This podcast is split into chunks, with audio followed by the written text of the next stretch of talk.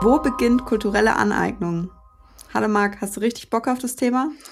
Absolut. Ich habe das Gefühl, das ist doch so eine Debatte, die schon vor Jahrhunderten begraben wurde wieder, oder so. Das war irgendwie letztes Jahr, vorletztes Jahr, nee, vor Corona habe ich das Gefühl, wurde da sehr viel drüber geredet.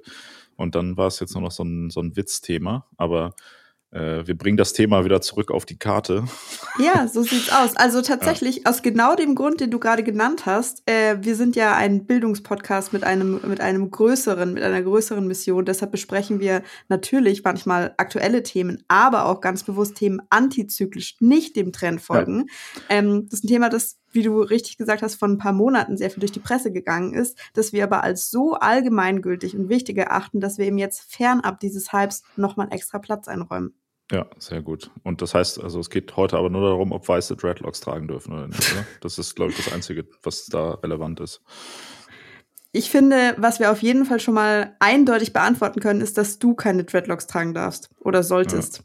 Hand, Hand aufs Herz, findest du das okay, wenn Weiße Dreadlocks tragen? Okay, pass auf, unpopuläre Meinung. Ich finde halt, dass wirklich niemand Dreadlocks tragen sollte, weil ich es ein bisschen eklig finde. Ja, ich finde auch, dass einfach, man sollte halt aus ästhetischen Gründen einfach keine Dreadlocks tragen, wenn man dann aussieht wie ein Idiot. Ich meine, da ist so irgendwie, ob man dann Rassist ist oder irgendwie sonst was, das ist ja erstmal in zweiter Instanz dann interessant. Wichtig ist ja, dass man nicht wie ein Trottel aussieht, ja. Deshalb würde man sich ja auch kein Hitlerbärtchen äh, stehen lassen. Aber Hitlerbärtchen und Dreadlocks wäre vielleicht auch eine, eine nice Kombi. Stell dir vor, Hitler hätte Dreadlocks getragen. Okay. Wir kommen jetzt schon vom Thema ab. Es geht wir ja gar nicht um vom Hitler. Thema ab und es sind noch keine fünf Minuten rum und wir haben beide schon echt irgendwie ein bisschen unpassende und unangenehme Sachen gesagt. Willkommen in unserem Format. Jetzt, äh, wenn, falls ihr neu hier seid, willkommen. Jetzt ist, ihr wisst schon alles, was ihr darüber wissen müsst. Möchtest ja. du mal kurz sagen, was wir hier eigentlich regelmäßig machen, wenn du eigentlich lieber ein Bier trinken würdest? Ja, äh, wir sind, äh, wie du schon gesagt hast, ein Bildungspodcast und das bedeutet, dass wir jedes Mal eine Frage besprechen und der Podcast erst dann endet, wenn wir uns auf eine Antwort geeinigt haben. Und äh, das bedeutet in unserem Fall, dass die Antwort allgemeingültig für alle Menschen gilt und jeder muss das akzeptieren und nach dieser Regel leben. Nachdem wir das hier verlesen haben, wird das in so eine Steintafel eingehauen wie die zehn Gebote. Und genau, jetzt mittlerweile, ich weiß gar nicht, die wievielte Folge ist das, so die irgendwie 8, 77 oder keine Ahnung. Mhm. Das heißt, es sind die, das, das 77. Gebot wird heute noch verlesen am Ende der, der Sendung. Ähm, genau, und falls man unsere äh, Riesengehirne anzapfen möchte, dann kann man uns auch eine E-Mail schreiben oder auf Instagram äh, eine Privatnachricht schreiben und uns eine Frage stellen, die wir dann in der nächsten Episode vielleicht hier ähm, beantworten, vielleicht aber auch uns nur darüber lustig machen und unpassende Witze über Adolf Hitler machen und das Thema nur als Vorwand nehmen. Man weiß es nicht. Ja. Und jeder trägt eben seinen Beitrag äh, zu genau dieser, zu genau dieser ja. Lösung bei. Oder man kann uns auch einfach auf der Straße anquatschen und sagen so, ey, redet doch mal darüber. Ähm, ja. So tatsächlich mit dieser Frage gestehen. Also das ist ja eine Hörerinnenfrage, die wir jetzt endlich bearbeiten. Ich musste mir schon lauter Shade dafür anhören, dass es jetzt so lange gedauert hat. Schön, schön, schön. Ja. okay, fangen wir doch ganz klassisch mal damit an. Was ist denn kulturelle Aneignung, Marc? Weißt du das? Ähm, ja, ich, ich habe hier so einen äh, Artikel gescreenshottet hier. Der hat äh, drei Punkte. Ähm, okay, jetzt hat quasi. natürlich meine Überleitung hier nicht funktioniert, weil ich bin davon ja. ausgegangen, dass du sagst, äh, ich habe gar keine Ahnung und dann hätte ich dich beruhigen können und uh, sagen. Was, was ist denn kulturelle Aneignung? Hast du da vielleicht was vorbereitet? Also kannst du mir ich das wollte damit, ich wollte eigentlich sagen, wenn du jetzt sagst, öh, ich habe überhaupt keine Ahnung oder weiß ich nicht, schwierig zu sagen, dann ähm, hätte ich dir antworten können, ja, das ist total fair. Okay, fair, Marc weil ähm, die Gelehrten sozusagen sind sich auch nicht einig. Es gibt diverse verschiedene ähm, Interpretationen oder beziehungsweise Definitionen, die sich alle so ein bisschen voneinander abweichen ähm, und die auf jeden Fall auch wichtige Subdefinitionen schuldig bleiben das ist vielleicht schon mal äh, ein ganz interessanter erster Anhaltspunkt, wieso das überhaupt eine Debatte geworden ist oder wieso das ganze Thema so ein bisschen schwierig ist. Aber erzähl mir unbedingt, welche drei Punkte in deinem gescreenshotteten Artikel sehen. Ich kann es kaum erwarten. Ähm, und zwar war das ein Artikel vom äh, MDR.de, äh, in der Lars Distelhorst, äh, promovierter Politik- und Sozialwissenschaftler, sich zu diesem Thema äh, äußert. Und er sagt, in der Diskussion, bla bla bla, gibt es einen Konsens darüber, dass drei Dinge kulturelle Ab Aneignung äh, beziehungsweise Kulturdiebstahl ausmachen. Kulturelle Abneigung wäre vielleicht auch das interessantere Thema, oder? Egal. Erstens, es gibt ein, also genau, vielleicht äh, was daran wichtig ist, hier wird ja eigentlich gar nicht kulturelle Aneignung definiert, sondern drei Aspekte, die dann nochmal wichtig sind. Also grundsätzlich geht es darum, wenn ein äh, Mensch, der nicht zu einer bestimmten Kultur ähm, gehört, ein Element dieser Kultur übernimmt. So, das ist erstmal die Grundlage. Und er sagt dann äh, erstens, es gibt ein Machtungleichgewicht zwischen den beiden Kulturen, ähm, Regionen, Gemeinschaften oder was auch immer. Zweitens, die Inhalte, die man aus der Kultur übernimmt, werden grob verzerrt beziehungsweise ins Lächerliche gezogen oder sogar völlig des Inhalts entleert. Und drittens, hier wird's spannend. Ein großer Teil der betroffenen Menschen hat gesagt, dass sie mit dieser Form von Umgang mit ihrer Kultur oder ihren Wissensbeständen schlicht und einfach nicht einverstanden sind. Ein gutes Beispiel sind hier die immer wieder thematisierten Dreadlocks und zahlreiche Stellungnahmen schwarzer Menschen, die gesagt haben, Finger weg, das sind politische Frisuren und zwar nicht für Weiße. Ein großer Teil der betroffenen Menschen also von den, keine Ahnung, zwei Milliarden Schwarzen auf der Welt hat sich offensichtlich dazu geäußert, dass sie das scheiße finden. Entnehme, hm. ich diesem Artikel jetzt erstmal sinngemäß, oder? Ich weiß es nicht. Muss man nochmal noch mal nachschauen. Also ich finde, der dritte Punkt ist auf jeden Fall äh, ein sehr interessanter, da müssen wir nochmal ausführlicher drüber reden. Ich würde aber gerne über den ersten nochmal sprechen. Ähm, also äh, sehr guter Artikel offensichtlich. Ich habe so ein philosophisches Essay dazu gelesen, das heißt äh, Ethik der Appropriation von so einem Feuilleton ähm, äh, Autor von der Zeit. Ähm, fand ich ziemlich gut. Ähm, der überhaupt erstmal, also keine Ahnung, der hat eine ähnliche Definition aufgemacht wie du, der ähm, zitiert hier eine sogenannte Susan Scafidi aus ihrem Buch Who Owns Culture, Appropriation and Authenticity in American Law. Und da sagt man auch intellektuelles Eigentum, traditionelles Wissen, kulturelle Ausdrücke oder Artefakte von jemandem, also wenn man sich da bei jemandem bedient, um damit den eigenen Geschmack zu bedienen, die eigene Individualität auszudrücken oder schlichtweg, um daraus Profit zu schlagen. Mhm. Und dann nimmt er das aber noch so ein bisschen auseinander, äh, und das könnte man eben mit deinem Zitat auch total gut machen wer bestimmt denn überhaupt, ob jemand zu einer äh, bestimmten Kultur dazugehört oder nicht, beziehungsweise es ist halt immer so formuliert, ähm, als könntest du Kulturen halt so haarscharf voneinander abgrenzen, das ist das eine, und ja. als würden bestimmte kulturelle Ausdrucksformen oder Traditionen halt offensichtlich einer Person oder einer Personengruppe gehören. Also es gäbe es da tatsächlich einen Eigentumsanspruch, weil nur dann kann ja irgendwie Diebstahl passieren. Ja. Ähm, und das mhm. könnte man sicher halt beides in Frage stellen. Das finde ich tatsächlich, also weiß ich nicht, um überhaupt zu verstehen, wieso streiten sich die Leute da so darüber, finde ich das einen ganz guten Ansatzpunkt. Ich meine, man muss jetzt nicht unbedingt vielleicht Kulturen so haarscharf voneinander abgrenzen, aber man muss ja zumindest davon ausgehen, dass es in irgendeiner Art und Weise eine gemeinsame Kultur gibt. Und wenn ich jetzt da zum Beispiel schon davon rede, dass wir hier eine Kultur, also in diesem Artikel, den ich gerade gesagt habe, er geht von der Kulturregion oder Gemeinschaft aus und sagt dann hinterher äh, zum Beispiel, dass Schwarze oder Weiße das sind, wo ich auch denke, also ich meine, Schwarze mhm. sind ja schon keine homogene Gruppe, so, ja. wo man schon Leuten sehr viel ähm, überstülpt, sage ich mal, was sie vielleicht auch selber gar nicht unbedingt haben. Genau, und die zweite Idee ist dann, dass man da noch so eine Art kollektives Urheberrecht irgendwie mhm. einführt, ne, wo man halt sagt, okay, keine Ahnung, das Schwarze haben Dreadlocks erfunden, deshalb haben die sozusagen das, das Copyright da drauf und deshalb darf man das jetzt nicht einfach so übernehmen. Ähm, ist schon eine, finde ich, grundsätzlich sehr wackelige Konstruktion erstmal, die dem Ganzen so zugrunde mhm. liegt. Ja. Also ähm, kommen wir hier zum Fazit unserer Folge. okay, den Witz mache ich jedes Mal. Ne? Oh. Ja, die Grundlagen sind hier einfach nicht, nicht gegeben. Ja. Ja, oder zumindest sind die Grundlagen ähm, so schwammig, dass es halt leicht ist, daran Kritik zu üben. Indem wir diese Frage stellen, gehen wir ja davon aus, wir, ähm, wir oder das impliziert ja so ein bisschen, dass wir das auf jeden Fall als Begriff oder überhaupt als, als Möglichkeit annehmen. Also dass wir sagen, okay, das ist ein, das ist ein Problem und das gibt es auf jeden Fall, ähm, und da muss man drüber sprechen. Es gibt ja auch Leute oder es gibt Stimmen, die ähm, die das halt gar nicht so sehen. Ich habe hier einen, ich habe in der Recherche so einen ziemlich polemischen äh, Artikel gefunden, von auch ein bisschen so einem Schmierblatt, ehrlich gesagt, vom Berliner Kurier. Der hat getitelt und du kannst aus der Headline einfach schon so eine ganze Gesinnung rauslesen. In so Anführungszeichen kulturelle Aneignung, akademische Kritik an Kolonialismus voller Widersprüche. Weißt ja. du, was ich meine? Also da, da schwingt schon so einiges mit ähm, und dann werden halt so paar so Beispiele gebracht. Also wie gesagt, ich, ich möchte total gern später noch über so konkrete Beispiele reden, ähm, aber die zitieren hier halt einiges, die sagen so, ähm, kritisiert die Ausbeutung einer als unterlegen aufgefassten fremden Kultur, steht aber wegen zahlreicher Widersprüche selbst in der Kritik. So wird sogar die Übernahme japanischer Manga-Kultur als kulturelle Aneignung bezeichnet.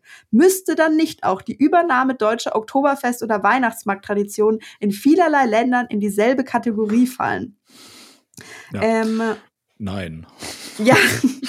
genau. Das, das haben wir ja, das, also ich meine, hier haben wir ja schon mal äh, einen Punkt, der tatsächlich relevant ist und der ja auch irgendwie in dieser ganzen Diskussion Sinn macht, dass man hier von so einem Machtgefälle spricht. Und ich glaube, deshalb würde auch, ist dieses Thema Manga auch vielleicht wieder so ein bisschen ein schlechtes Beispiel, genauso wie wenn Japaner Oktoberfest ähm, feiern, mhm. weil es da ja nun jetzt wirklich irgendwie wie sagt man, Japaner und Deutsche sind ja verbunden durch, ja, egal, ich fange gar nicht erst an, um schon kommen wir wieder zu Hitler.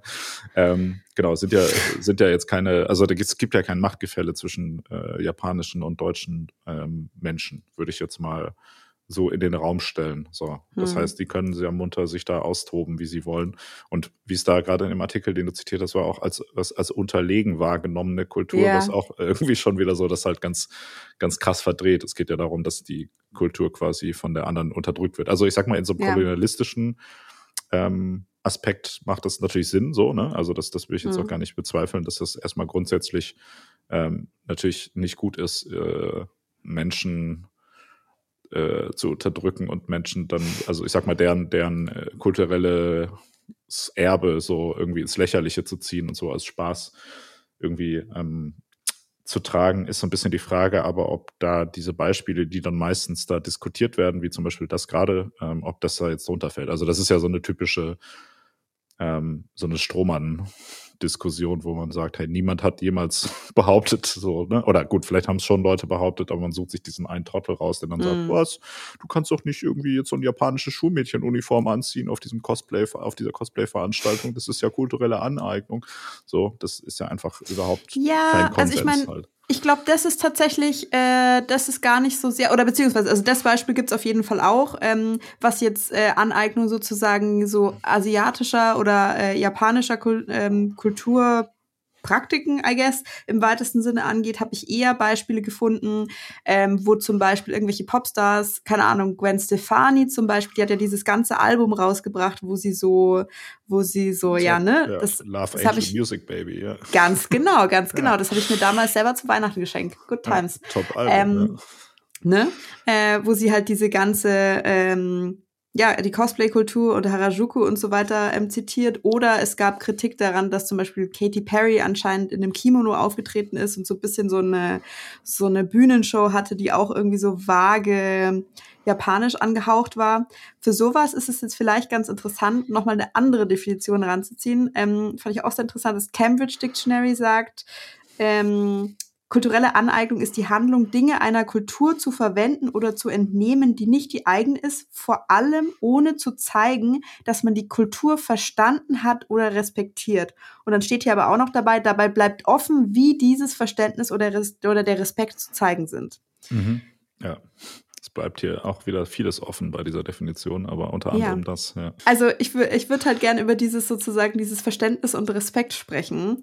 Ähm, und vielleicht können wir dazu, oder beziehungsweise wir haben jetzt ja so ein paar Sachen, okay, das ist vielleicht nicht so cool, ein paar Sachen, die sind ganz cool oder die, die sollte man vielleicht beachten, haben wir besprochen. Vielleicht wird es ein bisschen einfacher, wenn wir über ein paar konkrete Beispiele reden. Zum Beispiel deine, deine Geschichte mit den Rasterlocken, da war letztes Jahr äh, ist eine Schweizer Band in der Schweiz aufgetreten, die mhm. äh, alle so weiße Dudes sind, die so Rasterlocken haben, die aber Reggae machen. Ja. Ähm, und die sind in so einem Restaurant aufgetreten, Stimmung war super, alles war gut und so in ihrer ersten Pause oder nach der Hälfte der Zeit kam jemand vom Restaurant zu ihnen und meinten, dass mehrere Leute sich beschwert hätten, weil Leute das unangenehm fanden und unpassend und dann wurde der Auftritt abgebrochen. Mhm. Ähm, also ich finde es per se schlecht, wenn überhaupt irgendjemand Reggae macht.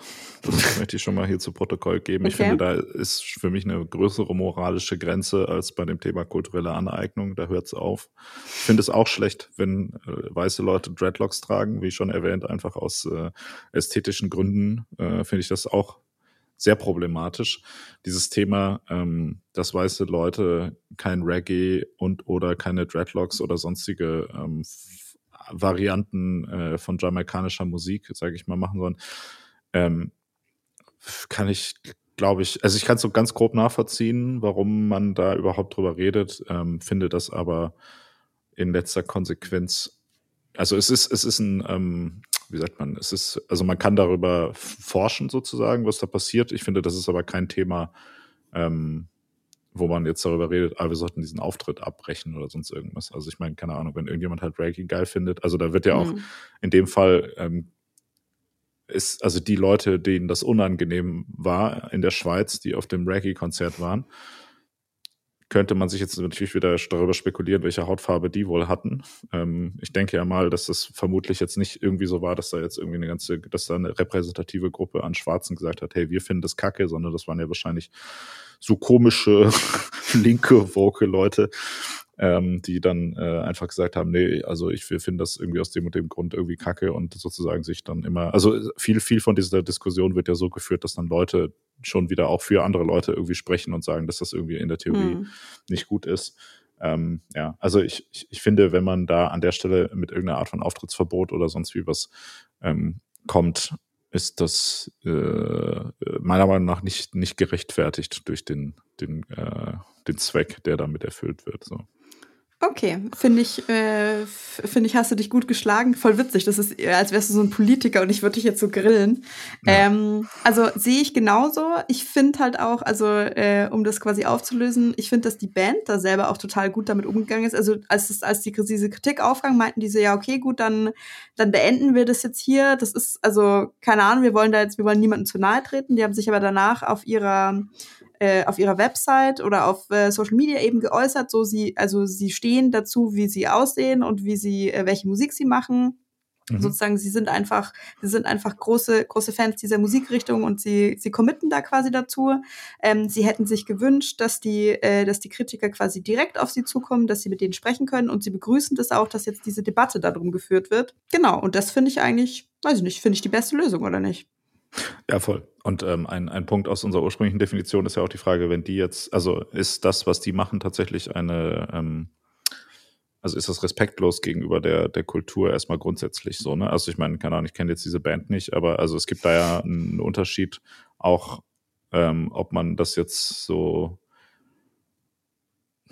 keine Ahnung, so, so, so goofy, unangenehm ich, ich wollt, also, nach Also ich habe die, ich habe den nicht gesehen, ich habe mir keine ich habe mir keine Videos angeschaut, aber ich musste mir das auch direkt vorstellen. So kennst du, ich meine, äh, Fernsehsendungen vom, vom, Sims, vom Simpsons-Macher, wo es um die Zukunft geht? Futurama. Ja, okay, Gott. Ja. Ähm, wo es doch auch diesen einen kreolischen Charakter gibt, der mit dieser ganz, also der, weißt schon, so die auf diese ganz distinktive Art und Weise redet. Ähm, mhm. Wenn die jetzt so die ganze Zeit ihre Anmoderationen gemacht hätten und quasi so, wie soll ich sagen, also wie so stereotypes Theater gespielt hätten, dann hätte ich es auch richtig unangenehm gefunden. Ich habe aber nicht den Eindruck, vor allem, ich glaube, in dem Artikel stand sogar, dass sie das halt, die machen Reggae, aber auf Schweizerdeutsch. Okay, ja. Vielleicht ist doch, also die Anzeichen verdichten sich, aber dass es schon richtig war, den Auftritt abzubrechen. Nur halt der Grund war falsch, sagen wir es mal so. Tja. Ja. Also Marc, das möchte ich hier auch nochmal zu Protokoll geben, dass ich auch Reggae auf Schweizerdeutsch äh, auch ablehne. Wir haben es alle gehört. Macht's, Gut, macht's dass du besser. so stark zu deinen Ansichten stehst. Okay, bleiben wir aber mal beim Thema Musik. Ich habe auch gesehen, ähm, Peter Fox hat äh, doch ein neues Album rausgebracht, ne? Ja. Äh, und kurz davor irgendwie auch ein paar neue Singles, äh, zum Beispiel dieses Zukunft Pink, das kennst du doch bestimmt auch. Ähm, da gab es auch Kritik, weil das nämlich wohl sehr stark von einem Musikstil aus Südafrika inspiriert ist, Amapiano. Und äh, da hat, da haben verschiedene Leute meinten so, hey, ähm, weiß ich nicht, finden sie nicht so cool, dass er das macht. Und besonders ein Journalist, der sich halt sehr viel mit Rassismus beschäftigt, meinte, ähm, das, er findet es halt irgendwie unfair, dass irgendwie Peter Fox wird sich da, ich zitiere, eine goldene Nase damit verdienen, während Schwarze in den Clubs, wo das gespielt wird, sicher an der Tür abgewiesen werden. Ähm, was meinst du? Ja. Ähm, also ganz grundsätzlich würde ich sagen, dass es schon mal richtig ist, Peter Fox zu canceln, einfach aufgrund der Musik, die er spielt. So viel würde ich gerne vorab mich kurz davon distanzieren. Äh, das, das konkrete Problem, was dieser Professor schildert, das, äh, ähm, also das, das macht, das finde ich, bringt es ja ganz gut auf den Punkt, warum der Diskussion, die Diskussion an der falschen Stelle geführt wird, weil das Schwarze abgewiesen werden in einem Club, wo vielleicht das Lied gespielt wird, mhm äh, kann man ja jetzt, wird ja nicht dadurch geändert, dass man, also gut, es wird doch dadurch geändert, dass das Lied nicht existiert, weil dann wird das Lied in diesem Club nicht gespielt, sondern ein anderes, wo Schwarze nicht reinkommen. Ähm, aber äh, ich weiß nicht, also da, da wird ja von, von, also ich sag mal, das Problem eigentlich bei allen Fällen von kultureller Aneignung, die meiner Meinung nach, wo man jetzt sagt, gut, das kann ich nachvollziehen, warum das ein Problem ist, die könnte man ja auch einfach unter dem ähm, äh, unter dem Begriff Rassismus fassen. Ja. Also wenn ich mich schwarz anmale und irgendwie Schwarze nachäffe oder sowas, dann ist es halt irgendwie rassistisch. Und wenn ich halt irgendwie Reggae äh, mache und dabei auch irgendwie das so, so parodiere, irgendwie auf so eine unangenehm rassistische Art und Weise, dann ist das halt auch rassistisch. Also irgendwie ist dieser, der, also entweder ist es halt Rassismus oder es ist halt kein Rassismus und dann mhm. ist es mhm. auch irgendwie gefühlt für mich egal. So. Und auch, ich weiß nicht, ich finde, dass Peter Fox ähm, das nicht darf, Musik zu machen. Weil er aber Peter Fox ist. In einer Welt, in der Peter Fox Musik grundsätzlich machen darf, die ich natürlich persönlich ablehne, äh, ist es von meiner Meinung nach okay, dass er auch solche Musik macht, ja. Okay, würde ich also, tatsächlich auch sagen. Vor allem auch da wieder äh, war irgendwie Reaktion ganz sympathisch. Er, äh, also erstens mal, er hat überhaupt darauf geantwortet. Er meint, er versteht diesen Punkt. Er hat aber nie gesagt, so, das wäre jetzt irgendwie brandneu oder es ist sozusagen, der Stil ist irgendwie seine Erfindung oder so eine Eigenleistung. Ähm, sondern er hat sich da auf jeden Fall inspirieren lassen. Im Pressetext wird da auch darauf hingewiesen. Äh, und die haben irgendwie miteinander telefoniert und konnten das klären. Ja. Und ich meine, gerade in diesem musikalischen Kontext wird das Ganze ja auch einfach super schwierig, weil du ja, ich sag mal, die gesamte ähm, gerade konsumierte Popmusik ja irgendwie mhm. so eine komische Mischung ist aus so typischer ähm, abendländischer Klassik, äh, irgendwie, was so die Harmonie angeht, aber dann auch irgendwie viel so Blues-Sachen. Und ich meine, mittlerweile ist es ja eigentlich Popmusik äh, in den USA und in Europa gleich Hip-Hop eigentlich oder so eine Pop-Version von Hip-Hop, was natürlich auch in Anführungsstrichen dann erstmal schwarze Musik ist. Wiederum hat aber diese schwarze Musik ja nochmal wieder andere Wurzeln und so weiter. Also da auch jetzt zu sagen, das, was Peter Fox ähm, da vielleicht konkret gemacht hat, woran ähm, bemisst man denn jetzt eigentlich, dass das konkret davon beeinflusst ist, so halt? Also ich meine, gut, in dem Fall kann man es vielleicht noch relativ gut zurückführen darauf, aber mhm. keine Ahnung, ich meine, äh, unter der Prämisse ja, weiß ich nicht, kannst du ja eigentlich gar keine Musik machen, die nicht in irgendeiner Art und Weise, also außer, wie gesagt, du, du machst dann nur, irgendwie schreibst nur Stücke im Stil von Mozart oder so. Das ist dann vielleicht noch reine weiße Musik, die man dann noch hören darf, irgendwie auf ähm, so Konzerten. Aber alles ja. andere macht ja auch irgendwie keinen Sinn dann so. Ja, also äh, guter Punkt. Ich meine, ich wollte jetzt, äh, ich wollte nicht, dass das so ein musikhistorischer äh, Exkurs wird, aber ähm, ungefähr zwei Drittel von diesem Buch, das ich da eben gelesen habe, da geht es nur um, ähm, um quasi die Geschichte des Jazz und dann Geschichte des Hip-Hops. Also ich meine, da findest du ja tausend Beispiele an, wo eben, also genau was diesen Punkt eben angeht, okay, ähm, da macht eine strukturell sozusagen überlegene Gruppe, ähm, macht sich einfach ökonomisch äh, Traditionen einer unterlegenen Gruppe zunutze äh, und mhm. beutet die damit halt äh, einfach aus. Ähm, also das kann man ja ganz klar irgendwie nachweisen. Nur natürlich sind wir jetzt an einem Punkt, wo alles halt so stark vermischt ist. Also A, du kannst es nicht mehr auseinandernehmen und B, und das finde ich auch einen ganz interessanten Punkt, das wird in diesem Buch halt so nach und nach herausgearbeitet, es, es gibt ja auch keinen Weg zurück mehr. Also es gibt keine komplett runden, in sich geschlossenen Kulturen. So funktioniert nämlich Kultur überhaupt nicht. Also verstehst du, was ich meine? Du hättest ja, du hättest ja komplett segregiert in, in beide Richtungen alles irgendwie in so getrennten Testlaboren haben müssen, äh, um so einen Zustand ja. herbeizuführen und so, so leben halt Menschen nicht zusammen. Ja, ja, man müsste die Musik, bei der Musik erstmal eine DNA-Probe nehmen, um rauszugucken, rauszufinden, woher die Leute kommen, äh, die die gespielt haben. Ja. Okay, ähm, also um diese, um diese, wie soll ich sagen, dass es, dass es authentisch und sozusagen rein äh, und und True, dass es das vielleicht gar nicht so richtig gibt. Da würde ich nachher nochmal drauf zurückkommen. Ich habe aber noch ein paar Beispiele dabei, dabei ähm, zu denen ich gerne deine Meinung als äh, aktuell kandidierender äh, möglicher neuer Oberbürgermeister für München haben möchte. Minister, okay, stellvertretender Ministerpräsident werde ich, würde ich gerne uh, werden. Ja, okay, weißt ja. du was? Ich weißt glaube, du, weißt du was? Ein Posten frei. Ja. Ich wollte gerade sagen, äh, äh, die Optionen sind ohnehin gerade schlecht, können sie auch dich hinsetzen. Anyways, so. in Mannheim gibt es eine Bundesgartenschau und da wird traditionell ein Seniorinnenballett aufgeführt. Mhm. Und ähm, Moment, ähm, ein Seniorinnenballett oder ein Seniorinnenballett? Nee, ein also, Seniorinnenballett. Okay. Also, Damen. Also es sind immer Damen traditionell, genau. Nur aus Cis-Frauen besteht es. Richtig. Okay. So, und das ist, äh, das ist eine langstehende Tradition und die denken sich da halt quasi immer so ein Überthema aus und es gibt Kostüme. Okay. So, und äh, jetzt sollte quasi oh. eine, ja, pass auf. ähm, und jetzt gab es eben, äh, ich glaube, es war 2022, ähm, nee, 2023, das ist aktuell, pass auf, ähm, gab es das Thema Weltreise mit dem Traumschiff. Äh, und da sollten eben Kostüme vorkommen, die bestimmte Länder symbolisieren sollten. Und nach Bedenken gegen klischeehafte Darstellungen musste da eine Änderung vorgenommen werden. Ja. Wie findest du das? Gut. Finde ich auch gut. Also, weil äh, das, das ist genau das, was ich meine. Ich meine, wenn man sich jetzt, also auch dieses, keine Ahnung, wenn man an Karneval als Chinese oder sowas geht und sich dann irgendwie so gelb anmalt und so einen dreieckigen Hut trägt und irgendwie sonst wie irgendwie so sowas macht, das, wie gesagt, das würde ich jetzt auch einfach unter Rassismus äh, absch also unter so, so einer stereotypen Darstellung von gewissen Menschengruppen oder einer abwertenden Darstellung. Ähm, aber das hat, finde ich, jetzt wenig mit kultureller Aneignung zu tun, wenn man sich irgendwie so also, ja, wohl gut. Ich meine, ist das, ist das Kultur, so, so ein Kostüm zu tragen?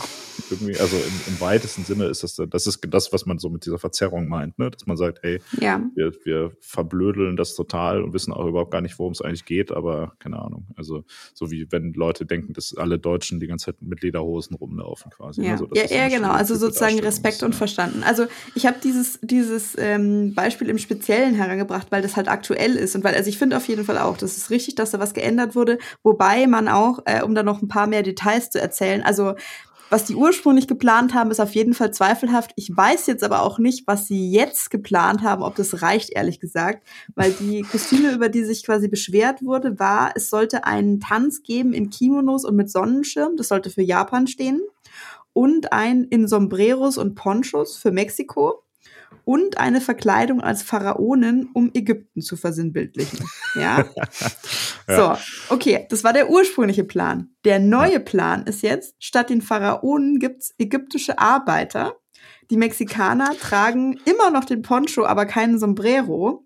Und ich zitiere wörtlich, die Asiatinnen werden moderner. Uns war es wichtig, etwas Konstruktives mitzunehmen, sagt der Leiter der Kulturveranstaltung.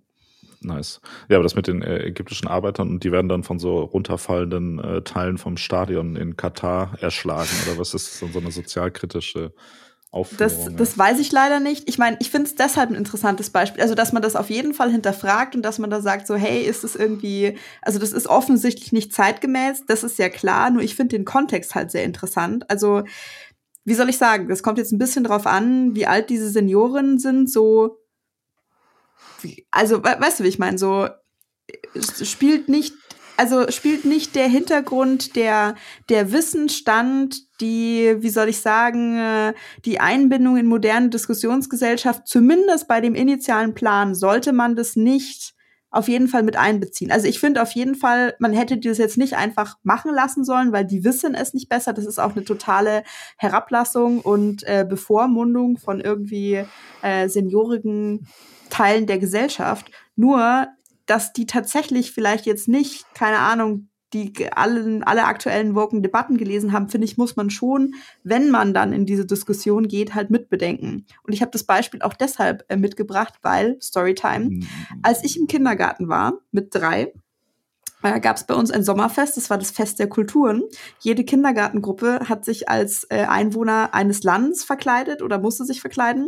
Und wir haben dann so kleine Kostüme gekriegt, das waren so Kaftane aus so einem gelben Stoff, da waren schwarze Schriftzeichen drauf gedruckt und mhm. dann hat jeder von uns hat sich so einen so einen Hut gebastelt, der war auch so gelb und wir haben dann da so ne in der Malstunde so Schriftzeichen auch nochmal drauf gemalt und jeder von uns hat aus so Krepppapier so einen schwarzen Zopf geflochten und den haben wir da hinten hingetackert und wir waren unsere Gruppe waren Chinesen oder Chinesinnen. Möchtest, möchtest du gerade hier vor einem Millionen Publikum deine rassistischen Jugendsünden beichten oder was? Ja. Ich, ich möchte ist ja meine schlimmer als der Eiwanger. So geht's Jetzt ja pass auf, ich möchte ja. meine Jugendsünde beichten, aber äh, ich möchte sie halt in Kontext setzen, weil damit fängt dieses, ähm, dieses Buch auch an. Das bringt so ein Beispiel, das war 2016 oder so, eine äh, Kandidatin der Grünen wurde bei so einer Wahlkampfveranstaltung, wurde sie gefragt, was sie denn als Kind werden wollte. Und sie sollte halt eine nahbare Antwort geben, wo sie quasi sympathisch ist. Und sie sagt, ich wollte als Kind Indianerhäuptling werden. Mhm. Und dann gab es natürlich da Beschwerden drüber. Und dann sagt sie aber, und das würde ich gern, also diesen Punkt würde ich gern mit dir diskutieren, ich verurteile die ähm, sozusagen diese rassistischen, diskriminierenden Worte, die ich da gewählt wäre, habe. Und ich zitiere wörtlich, ich verurteile meine unpassenden und verletzenden Kindheitserinnerungen. Verstehst du, was ich meine? Ja. Ich kann doch meine Kindheitserinnerungen nicht verurteilen. Also weil A, ich war drei, ich wusste es wirklich nicht besser. Ich würde auch tatsächlich sagen, dass glaube ich auch zumindest die grundsätzlichen Absichten jetzt, zumindest in unserem Fall dieses Sommerfestes, was ich mich noch erinnern kann, da gab's also keine Ahnung, äh, gab es auch viele Kinder in dieser Gruppe, die aus verschiedensten Kulturen kamen. Da wurde darüber diskutiert, hey, was könnte man alles zum Essen machen und so weiter. Also so die Idee, hey, wir, wir sprechen drüber, es gibt, es gibt noch mehr außerhalb dieser, dieser drei Straßen, aus denen dein Heimweg und der Kindergarten besteht. Der Ansatz, den finde ich ja gut. Man würde das heute natürlich niemals mehr so machen. Das war auch damals, also schon extrem restriktiv und stereotyp. Nur ich kann es nicht ungeschehen machen, ich kann es jetzt richtig einordnen. Aber dass ich ganz grundsätzlich meine Kindheitserinnerung verurteile, das macht doch gar keinen Sinn. Weißt du, was ich meine? Das macht überhaupt keinen Sinn. Also die Aussage, ich verurteile meine unangebrachten Kindheitserinnerungen, äh, ist äh, sehr äh, ziemlich witzig eigentlich. Ja. Ne? also weil das ja schon, also eine Erinnerung ist ja schon per Definition nichts, was man überhaupt ja. noch ändern kann oder in irgendeiner Art und Weise, worauf man worauf basierend man, gut, man könnte jetzt argumentieren, ja, ich möchte gerne jetzt bessere Erinnerungen kreieren ab sofort, ja. indem ich mich besser anders verhalte, ja. Aber und also, genau, also und, und, weißt du, so was das Thema Jugendsünden eingeht, äh, angeht, ich würde schon sagen, dass man einen Unterschied machen kann zwischen äh, hatte den unschuldigen, wenn auch fehlgeleiteten Anspruch, mich irgendwie einer einer anderen Kultur ähm, anzunähern und ähm, äh, keine Ahnung, verteilt Preise, die alle aus Folter und Tod bestanden. I don't know. Würde ich jetzt sagen, kann man schon noch mal auseinander divinieren. Weiß ja. ich ja nicht. ja, ja, lass mal besser nicht mehr über äh, Aiwanger reden. Ich glaube, das, äh, da, da sind wir uns alle einig, dass er schon vorher ein Trottel war und äh, insofern ähm, egal, ich, bevor ich mich hier strafbar mache äh, mhm. und dann auch mit ihm im selben Gefängnis lande, womöglich, aber dann habe ich da die Möglichkeit, dann kann ich den hinter, äh, hinter Gittern abstechen, dann kann ich nochmal zehn extra Jahre äh, machen. Aber genau. Okay, sorry, Mark. wir kommen, kommen vom Thema ab. Ähm, auf jeden Fall, äh, was ich sagen wollte, ist, du hast mir jetzt 300 Fragen gestellt und äh, ja. wie soll ich da jetzt darauf antworten? Also ich finde natürlich, äh, ein dich als dreijährige Lissy trifft natürlich hier keine Schuld, sondern die Erziehungsberechtigten und Lehrkräfte, die das äh, initiiert haben. Ähm, ich weiß nicht, ob man ähm, die Senioren damit ähm, oder die Seniorinnen in dem Fall äh, damit entschuldigen kann, dass sie es ja irgendwie nicht so besser wussten, weil irgendwie habe ich das Gefühl, das war auch in den 60ern schon einfach dumm und faul mhm. gedacht, mhm. das so zu machen. Da kann man, glaube ich, auch sich mal mehr einfallen lassen.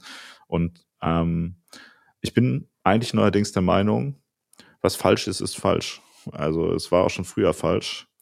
Und insofern sollte man dann auch einfach sagen, nee, das war auch schon früher falsch, das war auch eigentlich schon früher dumm.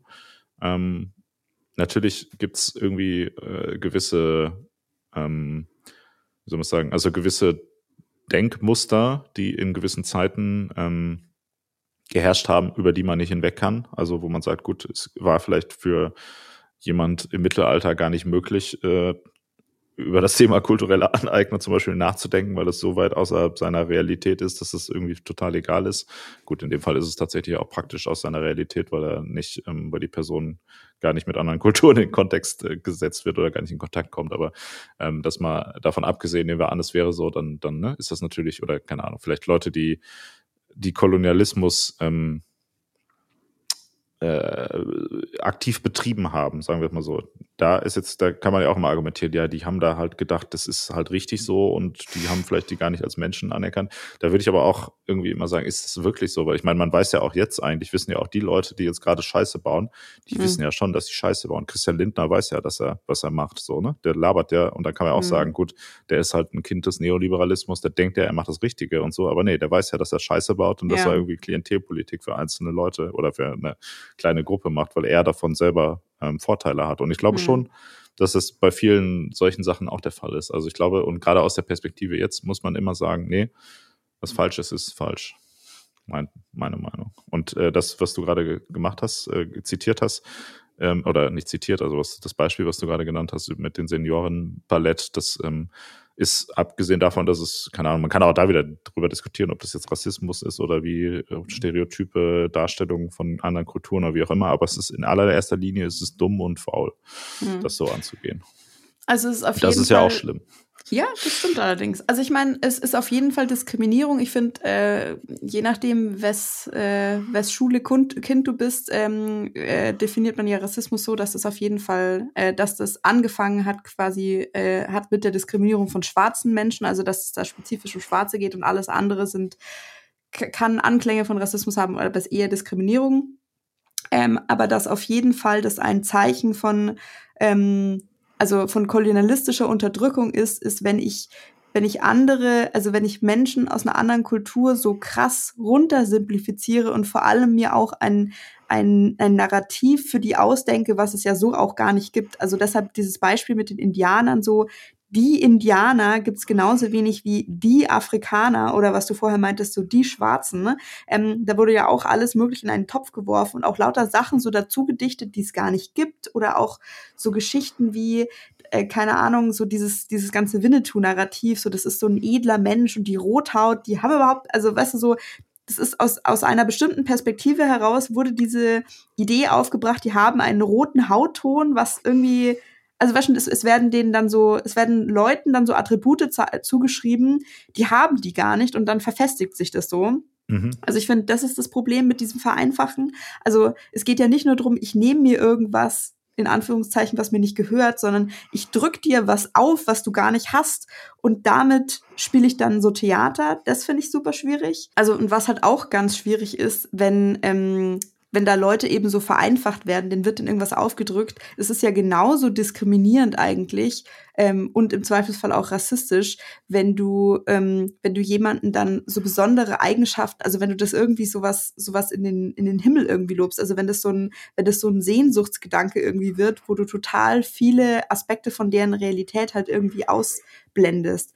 Ähm, ich habe so eine mega interessante Quelle gefunden, die ich, ähm, die können wir vielleicht mal verlinken, würde ich auf jeden Fall ähm, empfehlen. Das ist ähm, auch eine der ersten äh, Quellen, wo quasi das mit dieser ähm, Appropriation erwähnt wird oder die wird immer so als ähm, als eine ersten, als eine der ersten eben Primärquellen für dieses Konzept genannt. Und zwar ist es ein Essay von 1957, das heißt The White Negro.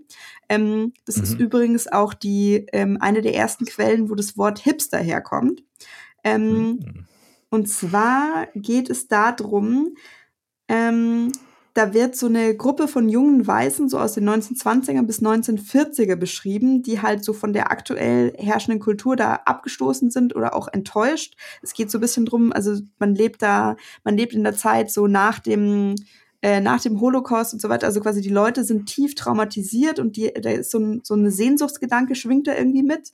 Und zwar ähm, wenden sie sich dann zu der Welt zu, die sie halt quasi als schwarz empfinden. Also so ähm, so Swing und Jazz wird da zu so einem Art, zu so einer Art Utopie halt irgendwie hochstilisiert. Und ähm, genau, der Gedanke ist halt dabei, ich kehre mich ab von diesen gesellschaftlichen Zwängen der Konformität und so weiter. Ich verstehe das als Ausweg ähm, und bin dann näher so dran an dieser als schwarz empfundenen so Hipness. Und da sind so ganz viele problematische Ideen auch irgendwie mit dabei. Also zum Beispiel sagt er, ähm, da ist auch äh, also sozusagen Afroamerikaner haben eine, ich zitiere das jetzt hier, ne, paraphrasiere, haben eine direkte, unverklemmte Sexualität und die versucht, diese Gruppe, die da als Hipster bezeichnet wird, quasi nachzuahmen. Mhm. Ähm, und also das wurde als extrem kontrovers auch diskutiert. Es gab ganz viele Leute, die sagten, okay, da sind vielleicht interessante Ansätze drin. Also dass auf jeden Fall dieser Sehnsuchtsgedanke, ich möchte mir Dinge, die als ästhetisch oder cool empfunden werden, möchte ich mir aneignen. Das stimmt auf jeden Fall. Ein paar andere Sachen äh, oder ein paar andere Stimmen waren eben okay, das mit diesem sozusagen der der wilde Schwarze, der da irgendwie ähm, sexualisiert wird oder beziehungsweise da irgendwie als viriler dargestellt wird, das ist ja schon, also da machst du ja schon ein Stereotyp typ auf, da schreibst du etwas zu, was man so irgendwie gar nicht, was so gar nicht belegbar ist. Das finde ich super interessant.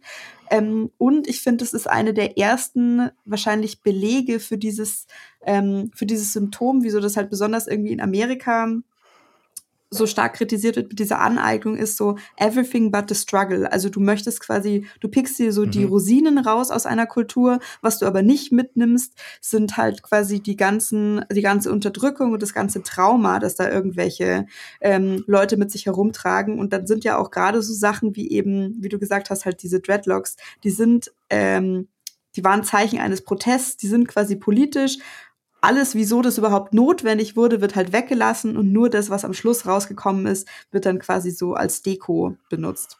Ja. Und das ist auf jeden Fall problematisch. Ja, voll. Ähm, da, äh, ich muss, wenn Leute das sagen, muss ich immer an Thomas Gottschalk denken, der doch. Oh, Gott. oh mein Gott, das habe ich verdrängt. der doch meinte, dass er mal irgendwie quasi auf einer Party irgendwo in LA äh, sich als Schwarzer, also so quasi Blackfacing gemacht hat und dann hinterher dachte, oh, jetzt kann ich endlich verstehen, äh, warum, wie Schwarze sich fühlen. Also dem war nicht, dem war der Struggle sogar am wichtigsten quasi. Das war das, das ist mit das Witzigste, was ich hier zu dem Thema gehört habe, muss ich sagen, weil das so von so ganz, ganz vielen ähm, wie sagt man, also weil da so viel falsch verstanden wird, dass man dann plötzlich wieder auf der ganz, also der, der hat einmal so 360 Grad alles falsch verstanden. Das finde ich ganz geil. Genau. Ja, nee, aber das, äh, das kann man auf jeden Fall ähm, auch problematisieren, was du gerade sagst, ähm, dass man, ähm, das, das wird ja auch häufig dann wieder im Thema, im Kontext von Musik ähm, angesprochen, ne, dass man sagt, okay, jetzt machen ganz viele Weiße halt irgendwie schwarze Musik und ähm, vielleicht sogar Musik, die wie jetzt im, also so Blues, der, der so konkret ein, mhm. eine kreative ähm, Aufarbeitung der, der rassistischen Verbrechen oder der des Leids irgendwie ist, der quasi, ne, also die, die, das, was den Schwarzen quasi angetan wurde. Äh, oder auch Hip-Hop, der ja irgendwie eigentlich ursprünglich auch mal so eine sozialkritische oder sehr starken sozialkritischen Fokus hatte ähm, und dass man dann so, solche Musikarten quasi auf die reine Ästhetik reduziert und nachahmt und einfach sagt, gut, interessiert mich gar nicht, warum das mal irgendwann quasi jemand erfunden hat, aber ich will da jetzt, ich finde das einfach geil, ich finde das irgendwie ganz geil, schön edgy und so. Ich mache jetzt auch Musik darüber, dass ich irgendwie äh, reich bin und so weiter, aber es ist natürlich schon dann ein Unterschied, wenn man quasi tatsächlich reich ist oder privilegiert oder wenn man sozusagen, also es ist ja so eine Ermächtigungsgeste auch, wenn man ähm, als äh, armer Mensch quasi sozusagen darüber rappt, dass man mega reich ist und sowas. Ne? Das ist ja auch so ein bisschen was, was irgendwie, glaube ich, nicht so die Leute nicht so verstanden haben, wie das, wie das gemeint ist irgendwie, ne? Und dann einfach denken, voll cool, ich bin auch reich, so, aber dann denkt, ah ja, die Person, um die es hier gerade geht, die ist aber eigentlich gar nicht reich oder war vielleicht erst danach reich, nachdem sie dieses Album, was du gerade hörst, rausgebracht hat, aber kommt eigentlich irgendwie aus äh, sehr schlechten ähm, sozialen Umständen, so, ja. Also, dass diese, diese Art von aus dem Kontext reißen von Musik oder insgesamt Kultur finde ich auch kann man problematisieren, aber auch dafür habe ich wieder das Gefühl, das ist eher ein Thema für eine ähm, Untersuchung und eine Diskussion, aber kein Thema für eine, ein Verbot halt so. Ne? Also, mhm. ähm, also ich finde nicht, dass man jetzt sagen sollte, ey, weißt du, Leute dürfen ab sofort jetzt kein Hip-Hop mehr machen, außer die, keine Ahnung, reflektieren da die ganze Zeit über Rassismus äh, in dem Bereich, weil sonst ist das ja irgendwie respektlos gegenüber der Ursprungssache. Also wie gesagt, ich mhm. finde, das ist gut, dass man darüber redet, aber ich finde nicht, dass man, dass die, äh, wie soll man sagen, so die, das Recht auf künstlerische und äh, Entfaltung und, und Meinungsfreiheit ähm, wiegt meiner Meinung nach höher als quasi die das so zu problematisieren, dass man sagt, ah, da wurde irgendwie eine Kultur von irgendwem ähm, geschändet jetzt oder sonst irgendwas. Aha, dann nähern wir uns da vielleicht doch schon ein bisschen so einem Konsens. Ich habe ein Beispiel, habe ich noch. Ja. Okay, Bitte. Ja. Ähm, und zwar, also ich finde, was du da sagst, so kulturelle, wie soll ich sagen, ähm, künstlerische Freiheit, finde ich, ist das eine. Da sollten wir auf jeden Fall drüber reden. Ich finde aber, was ich noch ganz interessant finde, was ich gerne ansprechen möchte, ist so vielleicht ein bisschen das Thema Integration. Ähm, und zwar ein Beispiel, da bin ich tatsächlich unabhängig äh, davon, dass wir das jetzt dieses Thema besprechen wollten, habe ich da immer mal wieder drüber nachgedacht oder stolper darüber. Ähm, und zwar ist es, ähm, was Essen oder Rezepte angeht. Ähm, ich folge so einer Foodbloggerin auf Instagram, die ich auch auf jeden Fall an dieser Stelle empfehlen würde. Russisch Raclette heißt die. Die hat äh, selber Wurzeln in Kasachstan und die Geile. kocht so. Die Geiler ist, Name. Die ist richtig. Blog, ja. Die ist auch hier, die, die, ich glaube, die könnte dir gefallen. Die ist richtig cool. Ähm, und die macht so ganz viele, also sie kocht halt ganz viele so osteuropäische Sachen, veganisiert die auch manchmal ähm, und stellt ganz viele internationale Rezepte auch vor. Und dabei ist ja halt ganz immer, ist immer sehr wichtig, dass sie halt sehr viel Kontext gibt. Also wo kommt dieses Rezept her, wie hat sich das entwickelt und so weiter. Ähm, Finde ich alles, also ist super interessant, ist auf jeden Fall auch löblich. Und was sie schon mehrmals extrem stark kritisiert hat, ist, wenn ähm, ja, wie soll man das zusammenfassen, wenn Leute ähm, so extrem freie Interpretationen eines, mh, hm, wie soll ich sagen, so typischen Gerichts für irgendeine Kultur machen und besonders auch, und das sind jetzt natürlich wieder zwei verschiedene Sachen, wenn das große Influencer machen. Also ähm, Beispiel zum Beispiel ähm, Pamela Reif, Fitness-Influencerin, die macht ja auch ihre eigenen oder postet ihre eigenen Rezepte und die hatte halt dann irgendwie so ein Gemüse-Sushi oder Low-Carb-Sushi oder irgendwie so ein Quatsch. Ähm, mhm. So, und da hat sie sich mega drüber aufgeregt, das hat halt mit Sushi nichts zu tun und sie kann sie das nicht einfach irgendwie Gemüse-Rap nennen oder was auch immer, so. Also das regt sie halt auf, dass da jemand, der einfach super reich ist, quasi mit diesem, ähm, mit diesem kulturellen Artefakt sich da noch eine goldene Nase verdient. Okay. Was sie, wo sie sich aber auch regelmäßig drüber aufregt, ist, wenn ähm, irgendwelche Leute, also auch auf Chefkoch oder so, also jetzt keine, wie soll ich sagen, keine großen Persönlichkeiten, sondern so irgendwelche anonymen Giselas, ähm, sowas wie so ähm, grüne Erbsenhumus oder so posten, wo sie meint, es hat mit Humus nichts zu tun, nennt es halt dann Erbsenaufstrich, warum muss das denn sein und so.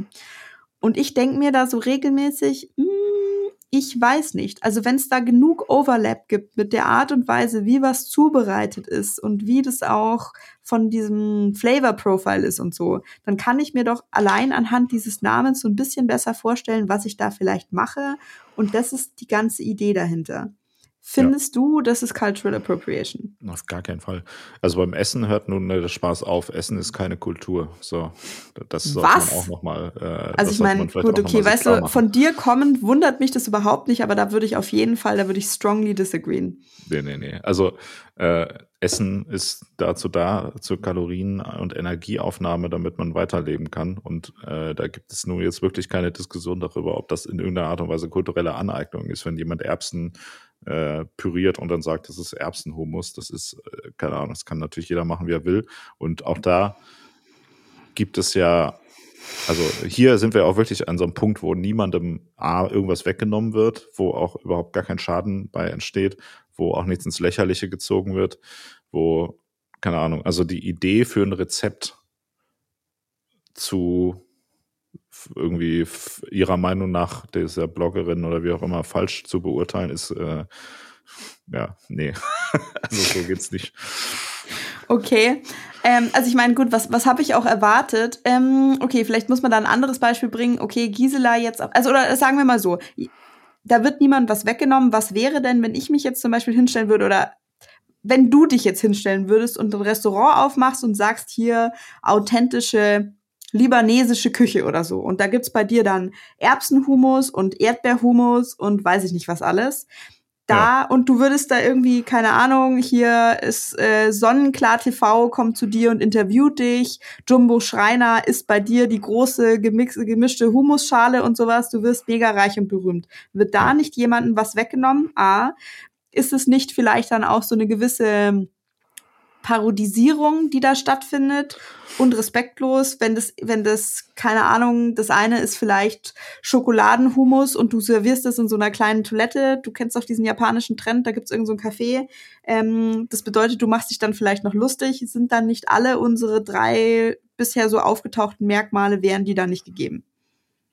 Äh, in diesem äh, Extremfall, den du gerade schilderst, äh, Ja. könnte man darüber diskutieren, ja. Aber das ist ja nicht das, was wir davor gesprochen haben, sondern ging es ja darum, wenn jemand bei Chefkoch äh, das als Erbsenhumus bezeichnet, ob da dann das ein Problem ist.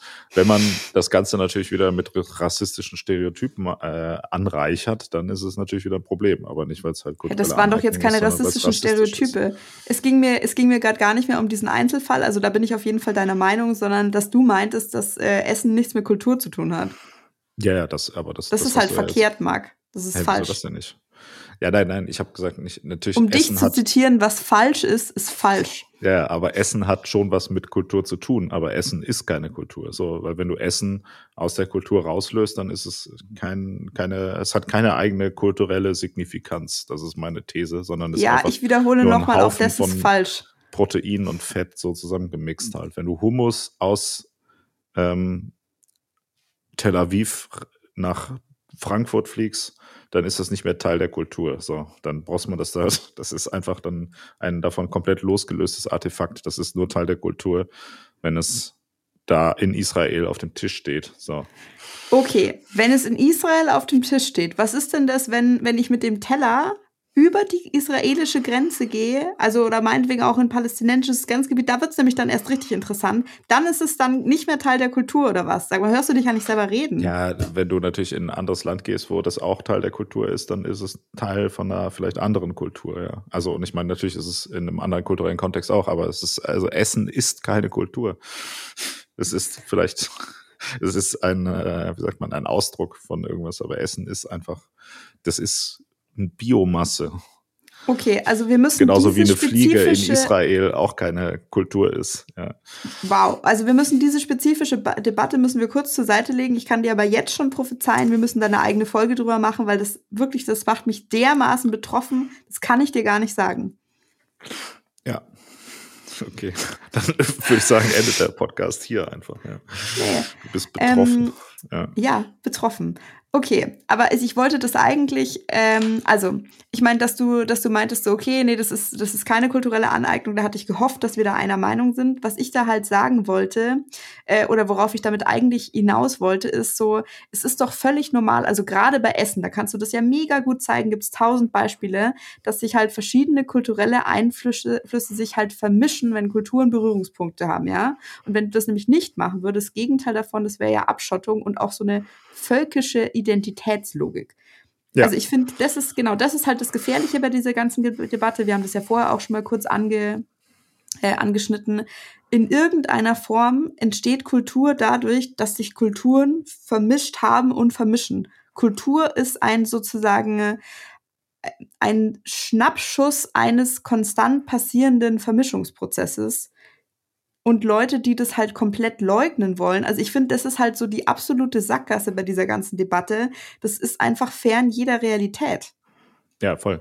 Und äh, ich sag mal, die Grundidee von sozusagen, es gibt irgendwie eine Kultur und die wird einer gewissen Gruppe feste zugeordnet, ist ja auch erstmal eine, die vor allem man so aus einer rechtsextremen äh, Perspektive kennt, dass man sagt, irgendwie, ja, die deutsche Leitkultur und da müssen wir aufpassen, dass sie nicht unterwandert wird, weil die Muslime, die geben ja der Frau die Hand nicht und so weiter. Das sind bla bla bla bla bla. Weißt du, solche Diskussionen, die ähm, haben ja erstmal die, die gleiche Grundlage und ich möchte hier explizit nicht sagen, dass es dann die gleiche Diskussion ist. Also es gibt natürlich nochmal ähm, einen Unterschied, wenn das sozusagen konkret mit einer rassistischen Unterdrückung zusammenhängt, aber die Grundidee davon äh, zu sagen, es gibt irgendwie eine gewisse spezifische Gruppe und die hat eine gewisse spezifische Kultur und da hängt jetzt irgendwas daran, die sozusagen isoliert voneinander zu halten, ist halt erstmal ein sehr so ein stark konservatives Argument auch vor allem, wo man sagt, okay, es, ne, also, also im, im eigentlichen Wortsinne, so es gibt hier eine Kultur, die konserviert werden muss, die gehört zu dieser Gruppe und nicht zu einer anderen Gruppe und deshalb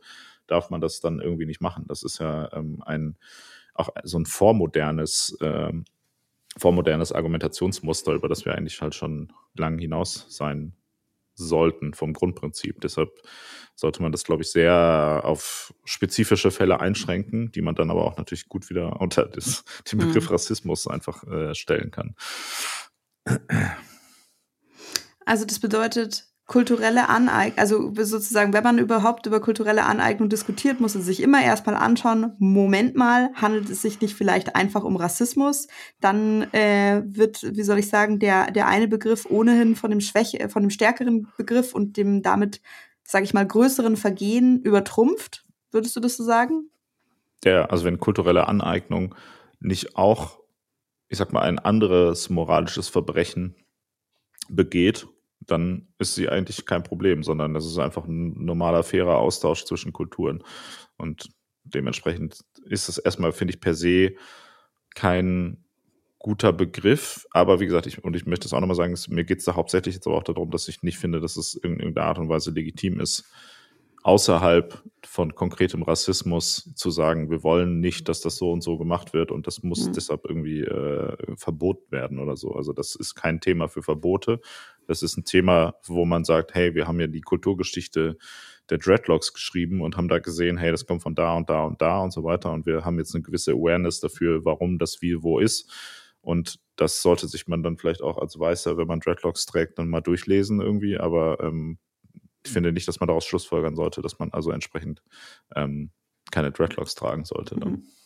Also äh, da bist du auf jeden Fall. Also ich habe ein paar Interviews auch gelesen mit so äh, mit so schwarzen äh, Sozialwissenschaftlern oder Sozialforschern, die eigentlich genau das Gleiche sagen. Also die würden auf jeden Fall auch sagen, nur weil das, weil das auf jeden Fall vielleicht ein einen Anlass zur Diskussion bietet, sowas, würden die auch nicht sagen, man muss das pauschal verbieten, sondern man muss halt immer sich im Kontext anschauen, ähm, wie macht es denn jemand, mit welcher Absicht, ist das irgendwie ein Zeichen von Solidarität? Also das bedeutet, man könnte vielleicht sagen, ähm, dass an dem Punkt, wo man quasi keine Reflexion und Diskus Diskussionsbereitschaft mehr aufweist, wenn denn der Verdacht oder ähm, das Thema einer möglichen kulturellen Aneignung im Raum steht, dass sie dann gegeben ist. Hm, nee, weil ich habe ja nee. auch gerade, äh, obwohl, nee, reicht das als Reflexion, wenn man sagt, ja, nee, ist mir egal. so wie ich das die ganze Zeit bisher gemacht habe. Was, was war hm, das? nee, das ist das ja, genau? also das ist ja. ja. weder, also Reflexion ist es vielleicht schon, Diskussionsbereitschaft ist es nicht. Das ist jetzt die Frage, ja. so ab wann be beginnt Diskussionsbereitschaft? Ja, äh, keine Ahnung, aber ich meine, äh, weiß ich nicht, so über das Thema Peter Fox, da war ich ja jetzt nicht bereit, obwohl, aber ich habe ja auch keine kulturelle Aneignung da begangen, ne? Das müsste ja Peter Fox dazu bereit sein. Wenn der, das heißt, wenn der so, so eine Pseudo, ah, so sagt, ja, ja, kann ich schon verstehen, dass Leute da wütend sind, aber ich mache das trotzdem. So, das ist dann sozusagen, das ist dann ausreichend, ja. Naja, wieso? Er hat, also ich würde sagen, als Reflexion zählt es vor allem, wenn, äh, wenn er auch darauf hinweisen kann, jo, das steht schon im Pressetext hier, das sind die Einflüsse, das sind die Wurzeln dieser Musik, bla, und er hat mit dem Dudi telefoniert reflektiert hat das, also es ist ihm bewusst und er kommuniziert es auch transparent und er hat nochmal mit dem drüber gesprochen, finde ich, könnte man einen Haken dran machen. Mhm. Hm. Ist es dir zu flach? Wir können uns hier nochmal bei diesem Jens Balzer mit seinem Essay bedienen. Der sagt, also der hat versucht, äh, so eine Dialektik da aufzumachen. Was ist eine gute, also sozusagen, was ist eine gute und eine schlechte Appropriation? Weil erstmal hat er äh, quasi, also er hat sehr viel Zeit darauf verwendet zu sagen, so ohne, ohne Appropriation kommst du quasi sowieso nicht aus. Was du auch gesagt hast, wo wir uns auch ganz einig waren, so ist, da wird immer, ähm, du, du entleihst dir wenn, wenn irgendwie das Thema Kultur, Musik und so weiter aufkommt, also ich würde auf jeden Fall auch sagen Essen, aber wie auch immer, du leist dir immer was aus und alles ist immer ein Entwicklungsprozess und irgendwie ein Zitat. Und ähm, das bedeutet, das gibt's und dann musst du nur schauen, kannst du es gut oder schlecht machen. Und er sagt halt, schlecht ist, wenn du das reaktionär machst statt progressiv und mhm. quasi, also ähm, zitiert hier, gutes, reflektiertes, kritisches, kritisches Appropriieren denkt immer die Machtverhältnisse mit, in denen wir leben und stellt sie in Frage.